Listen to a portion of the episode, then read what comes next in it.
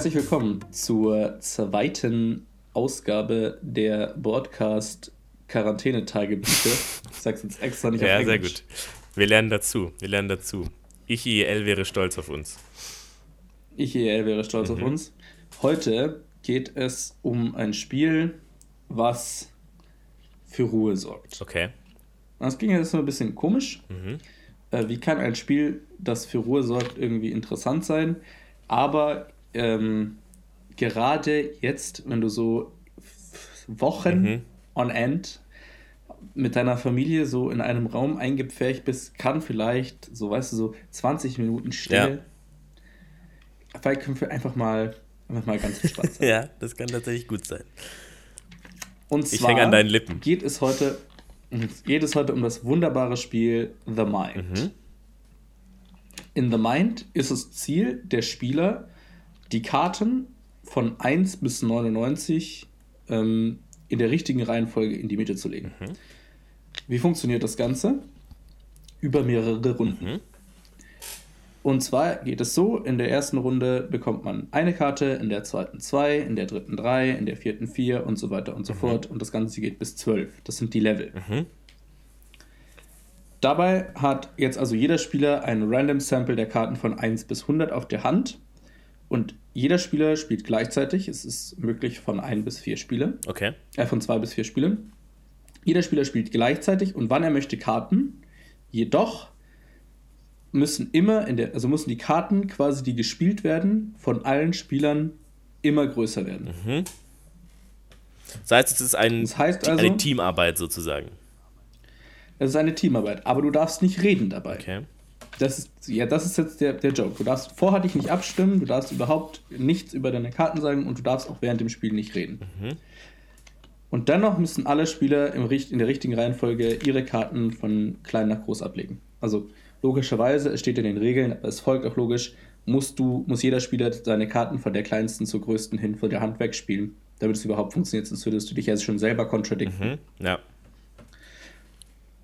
So, das heißt, hier ist schon mal die erste Hürde, ähm, sich eine Strategie auszudenken. Und in den Regeln wird man extra dazu angehalten, diese Strategie neuen Spielern nicht zu verraten. Und deswegen werde ich das auch nicht tun. Okay. Da darf jeder selber drüber nachdenken. Okay. So, das Ganze funktioniert wie folgt. Jede Runde beginnt damit, dass man seine Konzentration fokussiert. Das heißt, man legt seine Handfläche auf den Tisch und wenn alle ihre Handfläche auf den Tisch gelegt haben, nimmt man die Hände gleichzeitig weg und dann ist man im Spiel. Okay. Und dann spielt man ganz konzentriert seine Karten von der Hand. Aber man darf natürlich auch mal Patzer machen. Deswegen hat man Leben. In der Zweispielerrunde zum Beispiel, das ist die, die ich bis jetzt gespielt habe, spielt man mit zwei Leben und einem Throwing Star. Was bringt ein Throwing Star? Naja, der erlaubt einem, wenn man ihn in gemeinschaftlicher Abstimmung spielt, dass jeder Spieler seine niedrigste Karte ablegt. Okay. Und Das ist, das klingt erstmal, als ob es nicht so mega gut Ja. wäre, ist dann aber tatsächlich ein ziemlich powerful Tool in den höheren Leveln. Okay. Und dann kriegt man für verschiedene Level kriegt man halt auch Rewards. Also für Level 2 kriegt man einen weiteren Throwing Star und dann glaube ich für Level 4 kriegt man mal wieder ein Leben. Mhm. Also man kriegt immer mal wieder ein Leben und einen Throwing Star dazu. Insgesamt kann man fünf Leben sammeln und drei Throwing Stars. Und ähm, ich war am Anfang tatsächlich ein bisschen skeptisch. Ja.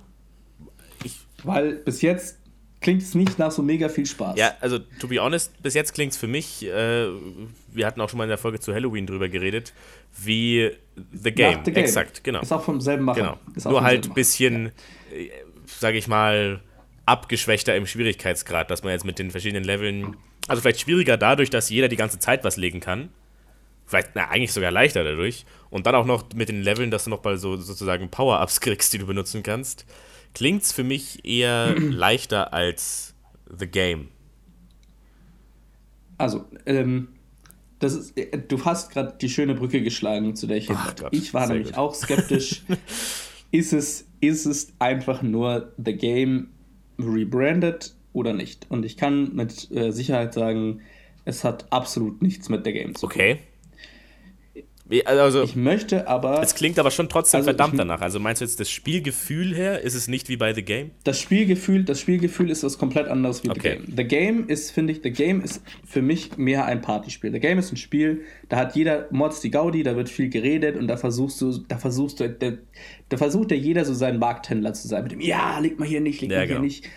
Und, und The Game forciert dich mehr, auch Risks zu taken. Mhm. Also dadurch, dass du immer zwei Karten legen musst in deinem Zug und manchmal kannst du halt nur Scheiße legen. Während The Mind eher ein Spiel der, des gemeinsamen Fokus ist. Also ich finde, es hat, hat fast so ein bisschen was Meditatives und es ist aber super, super spannend. Also die ersten paar Level sind noch so, hu, ja, geht, und dann wird es aber irgendwann echt spannend. Mhm.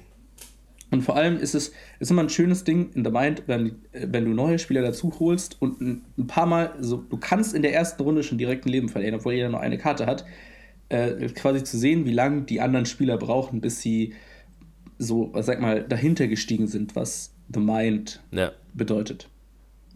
Ähm, wir können gerne vielleicht am Ende der Folge noch so einen Spoiler aufnehmen, aber mit Spoiler-Warning und ein paar bisschen Pause, falls jemand jetzt so gar nicht checkt, um was es geht. Gerne, ja.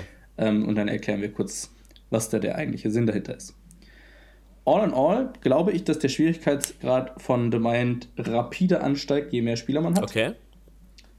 Also zu zweit ist es noch in Ordnung. Mit drei oder vier Spielern wird es dann schon schwieriger, deswegen gibt es natürlich auch weniger Level zum Gewinnen. Ja, also, also wenn man nicht reden darf und jeder gleichzeitig legen darf, das fühlt sich schon an wie Big Brain Time, um ehrlich zu sein. Da ist, da ist ein bisschen Big Brain Time gegeben. Okay.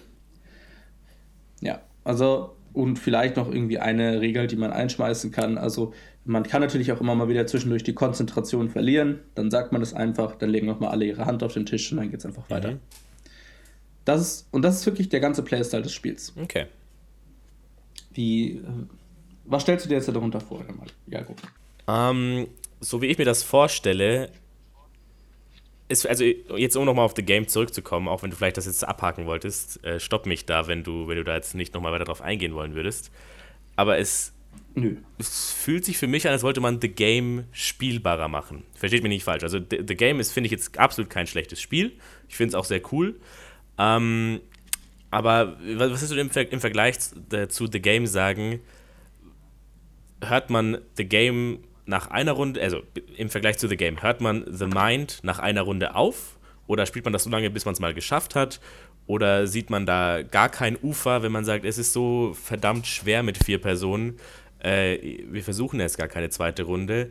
Ähm, wie schätzt du das ein? Also ich, ich, ich tue mir da ganz schwer gerade, also ich, ich habe es noch nie gespielt, ja, aber ich tue mir da ganz schwer gerade den, den Schwierigkeitsgrad auszumachen, festzulegen. Also im Zweispielerbetrieb ist es auf jeden Fall schaffbar, in der zweiten oder dritten Runde, die man at all spielt, zu gewinnen. Also wirklich alle zwölf Level zu schaffen. Mhm. Und das sollte auch immer das primäre Ziel sein. Natürlich gibt es manchmal ein bisschen unglücklichere Kartenformationen, wo das schwieriger wird, da zu gewinnen. Mhm. Aber ähm, weniger als bei The Game. Bei The Game ist es ja wirklich sehr schwierig, alle Karten wegzukriegen. Und ja. ist ja auch nicht zwingend das Ziel. Also bei The Game wird man ja bewertet, je nachdem, wie viele Karten man übrig hat. Das ist hier nicht so. Ja. Also es ist nicht so, dass es heißt, wow, das ist bis Level 10 geschafft. Das ist zwar schön, aber Ziel ist es hier schon, das bis zu Ende zu machen und zu gewinnen. Ja.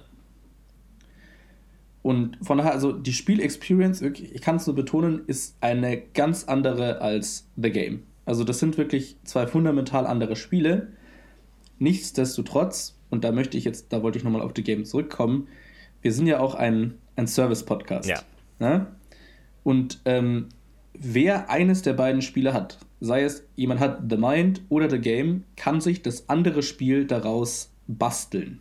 Okay. Und zwar würde ich sagen, dafür schreiben wir einfach in die, ähm, in die Box unten nochmal rein, bei welchen Leveln man welchen Bonus kriegt. Das ist nämlich das Einzige, was wichtig ist zu wissen. Mhm. Und dann kann man sich einfach selber diese zwölf Levelkarten irgendwie malen und dann eben noch fünf Leben und drei Throwing Stars. Mhm und hat das Spiel. Dann folgt das Spiel trivial aus The Game und The Game mit den The Mind-Karten zu spielen, okay, du musst dir halt vier Karten machen, die symbolisieren, das ist der Stapel von 100 nach unten und das ist der Stapel von 1 ja. nach oben. Das ist wirklich. Und ähm, dann hast du quasi zwei Spiele in einem. Ja. Ich sehe da nicht den Grund, beide zu kaufen. Wenn man eins hat, kann man das andere spielen. Mhm. Ja. Das klingt auch nicht schlecht. Gut. Das war es auch schon mit der heutigen Folge zu The Mind. Mhm. Ein meditatives, ein eher ruhiges Spiel, was dann trotzdem wirklich sehr, sehr spannend und nervenaufreibend mhm. ist und für Leute, die The Game eh schon haben, quasi direkt spielbar ist, so mit ihren The Game-Karten. Mhm. Und äh, als kleiner Teaser, wir machen nächste Woche weiter und zwar die, die, die Quarantine Dailies. Ich habe es sogar richtig hingekriegt. Ähm, Wird es quasi werktags geben und Montag erwartet euch etwas mit zum Thema Loot und wie man den am besten verteilt, sodass die Leute möglichst wenig verärgert sind. Seid gespannt. Wir freuen uns und ich bin gespannt. Bis dahin. Stay safe.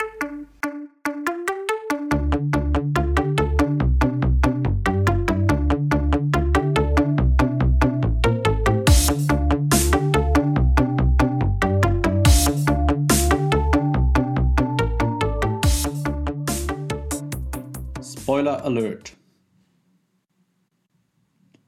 In 5 Sekunden folgt ein Spoiler.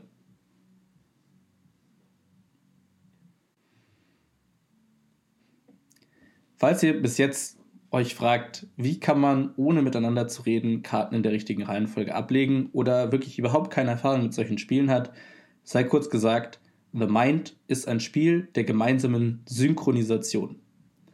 Ihr versucht also alle gemeinsam im Kopf Sekunden mitzuzählen oder vielleicht auch eine schnellere Einheit, aber man versucht auf jeden Fall abgestimmt zu zählen. Wenn eure Zahl dran ist, die ihr auf der Hand hat, dann legt man die ab. Und so funktioniert natürlich die initiale Synchronisation. Ähm, darüber, dass, wenn ihr seht, der andere Spieler legt eine 38, aber ihr wart erst bei 35 beim Zählen, dann seht ihr, okay, der ist vielleicht ein bisschen schneller und dann adjustet man sich wieder. Und deswegen ist auch dieses Refocussen der Konzentration so schwierig. Und da sieht man schon, Schwierig ist es immer dann, wenn ihr, wenn jeweils zwei Spieler Karten haben, die dicht aufeinander folgen, zum Beispiel 36 und 37, weil dann ist es so, schon ein kleines Verzählen führt zu Schwierigkeiten. Und hier ist der Punkt, wo gerade im Zweispielerspiel der Throwing Star super, super stark wird, weil den Throwing Star kann man immer spielen, wenn man sieht, lange, lange sind jetzt keine Karten gefallen und die, die Möglichkeit einer Asynchronisation ist hoch. Oder man selber sieht schon direkt, man hat mega die fette Lücke bis zu den nächsten Karten. Dann nämlich, also angenommen, wir haben eine 30 gespielt und meine nächste Karte ist eine 80 und wir werfen den Throwing Star, also und wir haben halt noch beide viele Karten auf der Hand, dann ähm, ist es so, dann kann der andere Spieler eventuell drei, vier, fünf Karten von seiner Hand loswerden, weil er sieht, die sind alle kleiner als meine 80 und ich habe safe nichts kleineres als eine 80 und ähm, so kann man quasi auch schwierigere Runden relativ schnell gewinnen. Also so, so funktioniert dann diese Throwing Star Taktik. Das ist dann auch der spannende Part, ist, dass man wirklich anfängt, gleich schnell zu zählen.